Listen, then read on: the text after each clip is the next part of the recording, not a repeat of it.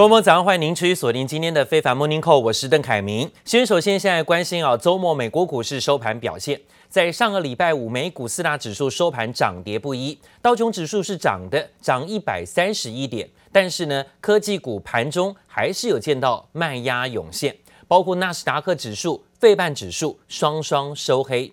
苹果电脑上个礼拜是下跌了百分之七点四的修正幅度。特斯拉一周之内呢，也大跌超过百分之十，这都是让科技股指数呢修正压回的主要原因。那周末，包括纳斯达克指数跌六十六点，幅度百分之零点六，继续下跌；费半指数跌一点，幅度呢在平盘表现，回测在盘下。S M P 五百种指数则是止跌小涨，小涨也只有一点，持平在三千三百四十点。这个礼拜市场关注的大事呢，就包括苹果的发表会，到底有没有新手机亮相，还是说呢，只是新的智慧手表、新的这个笔电呢？这一点呢，也让大家好奇。联准会的会议也即将登场，还有包括这个礼拜是抖音跟华为的禁令生效的日期，都是让市场屏息以待的。而受到了科技类股的拖累，市场又担心啊、股市的震荡。美股上周五呢涨跌互见，道琼涨，但是科技指数都跌。Ladies and gentlemen, the time is 8:46 a.m. We would ask that you please stand and join the President and First Lady in a moment of silence. 美国总统川普与妻子梅兰妮亚以及官员出发前在空军一号上表达哀悼，在九一一事件十九周年这天前往宾州仙克斯维尔，当时的事发地点献花致意。The only thing that stood between the enemy and a deadly strike at the heart of American democracy was the courage and resolve of 40 men and women.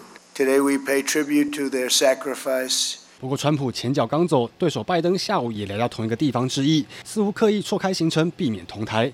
但双方都没有提到选战。拜登同一天稍早还到纽约世贸中心遗址参加纪念活动时，遇到副总统潘斯，两人更用手肘碰手肘打招呼。在竞选期间，难得展现出美国人一条心的气氛。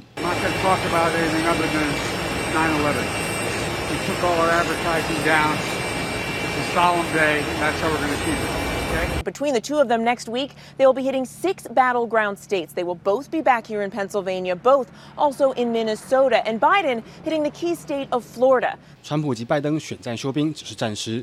根据财经媒体 CNBC 民调，六个摇摆州的选民超过五成认为川普及拜登的精神状况都不适合当总统。市场不止受到选战影响，最近更因为科技股的表现剧烈震荡。美股周五十一号收盘涨跌互见，道琼收涨超过一百三十点，但这周还是跌了百分之一点七。纳斯达克指数周跌百分之四点一，还创下三月以来最大单周跌幅。It looks like the downtrend that we're in uh, still has some ways to go. You know, the major indexes have pulled back after being overbought and sentiment got over bullish. We're in a seasonally bad period of the year, so um, we may we may still have some work to do on the downside. 科技股这周暴跌，彭博社报道，之前被爆料大撒银弹炒股，造成美股飙涨的日本软银集团，正在考虑要改变选择权交易策略，让市场更担心之后科技股的表现。这里是李佳涵综合报道。另外，全球对抗新冠疫情最新传来的消息是说，阿斯特利这个特捷利康公司啊，这个制药公司跟牛津大学共同开发的新冠疫苗，因为受试者呢曾经出现严重副作用而暂时的暂停测试。经过英国主管的机关同意放行之后，药厂在当地时间十二号又宣布要恢复在英国的临床实验。而在美国方面，对于美国总统川普认为美国疫情即将结束的这种说法，引发了白宫防疫大将佛奇在最新的发表谈话当中出面警告，他没有办法认同川普总统说疫情快结束的这种说法，还说呢，秋天以前。如果没有办法降低传染率，包括欧洲、中亚洲跟美国都会再面临一次致命的十二月。他更说，美国要恢复全面的正常生活，可能要等到明年的年底了。Before the end of the year, we will have a safe and effective vaccine, and we will defeat the China virus. I have a feeling, The, by the way. I think the vaccine's going to come very soon. 尽管才因为被新书揭露曾蓄意对美国人民淡化疫情，在朝野引发轩然大波，美国总统川普依然不敢乐观态度，更一度在白宫记者会表示，自七月份以来，美国每周新增病例数减少百分之四十四，认为美国疫情已经接近尾声。Whether we lose one person, we shouldn't lose any because this shouldn't have happened. This is China's fault. This is nobody's fault but China. China should not have allowed it to happen. We're rounding the turn. You see what's happening. You see the numbers are plunging. 不过，川普话才一说完，美国上周五单日新增确诊人数又增温，超过四万七千人，创下一周来新高，更引发白宫传染病学威佛气出面呛虾。最新接受美国媒体访问时，公开表示不认同川普声称疫情将结束的说法。Sorry, but I have to disagree with that. We're plateauing at around forty thousand cases a day. And the deaths are around a thousand. 随着秋冬季节来临，天气转凉，感染风险恐怕更高。欧洲、中亚洲和美国都将面临致命的十二月，因此在秋冬前降低传染率非常重要。佛契更忧心表示，想全面回归正常生活，随心所欲的像过往一样到戏院看电影，恐怕要等到明年年底。If you're talking about getting back to a degree of normality which resembles where we were prior to COVID. It's going to be well into 2021, maybe even towards the end of 2021. 对川普以不想引起公众恐慌为由淡化疫情，佛契也直言不恰当，但他否认自己因为反对川普而遭到政府打压晋升。Comment any more on that, except to say yes, when you downplay something that is really a threat, that's not a good thing. 全球疫情仍未缓解，阿斯特杰利康制药公司与牛津大学共同开发的新冠疫苗，在上周爆出一名受试者出现严重副作用而暂停测试。在经过英国主管机关同意放行后，最新宣布将恢复英国临床试验，带来振奋人心的好消息。记者黄心如、林巧清综合报道。好，另外呢，讲到最近这本书，这本这个要出版的书相当的热门，曾经批报了。水门案的《华盛顿邮报》知名记者伍华德下礼拜要出版的新书叫做《震怒》，也再一次呢震撼了市场。他在书中不但爆料川普刻意的淡化新冠肺炎的疫情的严重性，还提到了川普跟北韩领导人金正恩语燕往返的二十七封的情书。伍华德为了这本新书，总共采访了川普十八次，采访过程当中都有录音。特别是呢，川普隐匿疫情的录音档已经正式的曝光，也在这里掀起了舆论的批评。This is more deadly. This is five per, you know, this is five percent versus one percent and less than one percent. You know, so this is deadly stuff. 美国总统川普早就知道新冠肺炎疫情的严重性，却故意避而不谈。华盛顿邮报记者伍华德在新书中提报川普隐匿疫情。华邮最新公布一段三分多钟的录音档，披露更多细节。Now it's turning out it's not just old people, Bob. Just today and and yesterday. Some startling facts came out. It's not just old, older yeah, exactly. young people, to plenty of young people. 在今年二月和三月份受访时，川普就知道新冠病毒会透过空气传播，比流感更致命，而且年轻人也会感染。Really, to be honest with you, sure, I want you to. I wanted to, uh, I wanted to always play it down. I still like playing it down. Yes, sir. Because I don't want to create a panic. 川普坦承自己刻意淡化疫情，引发舆论哗然，免不了被记者盯得满头包。白宫发言人出面护主。The president has never lied to the American public on COVID. The president's been very, the president was expressing calm and his actions reflect that. Did President Trump intentionally mislead the American people about the threat of COVID? Absolutely not. Playing it down, is that, is that expressing calm? It seems dishonest. So this president does what leaders do. Good leaders. 华邮记者伍华德从去年十二月到今年七月，共采访川普十八次。两人除了谈到疫情，也谈到美国种族冲突以及北韩问题。川普透露，他第一次见到金正恩就认为他聪明决定。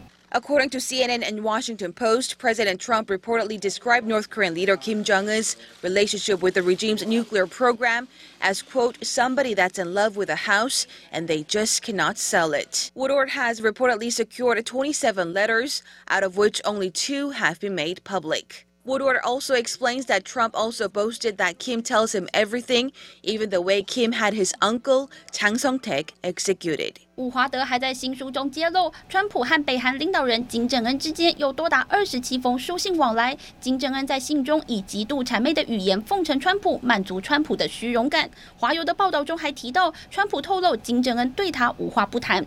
外界还在消化华邮记者新书爆料内容。川普在推特突然发文说，金正恩身体很好，绝对不要低估他，但没有解释任何细节。川金两人的互动让外界雾里看花。记者王新伟、李志英综合报道。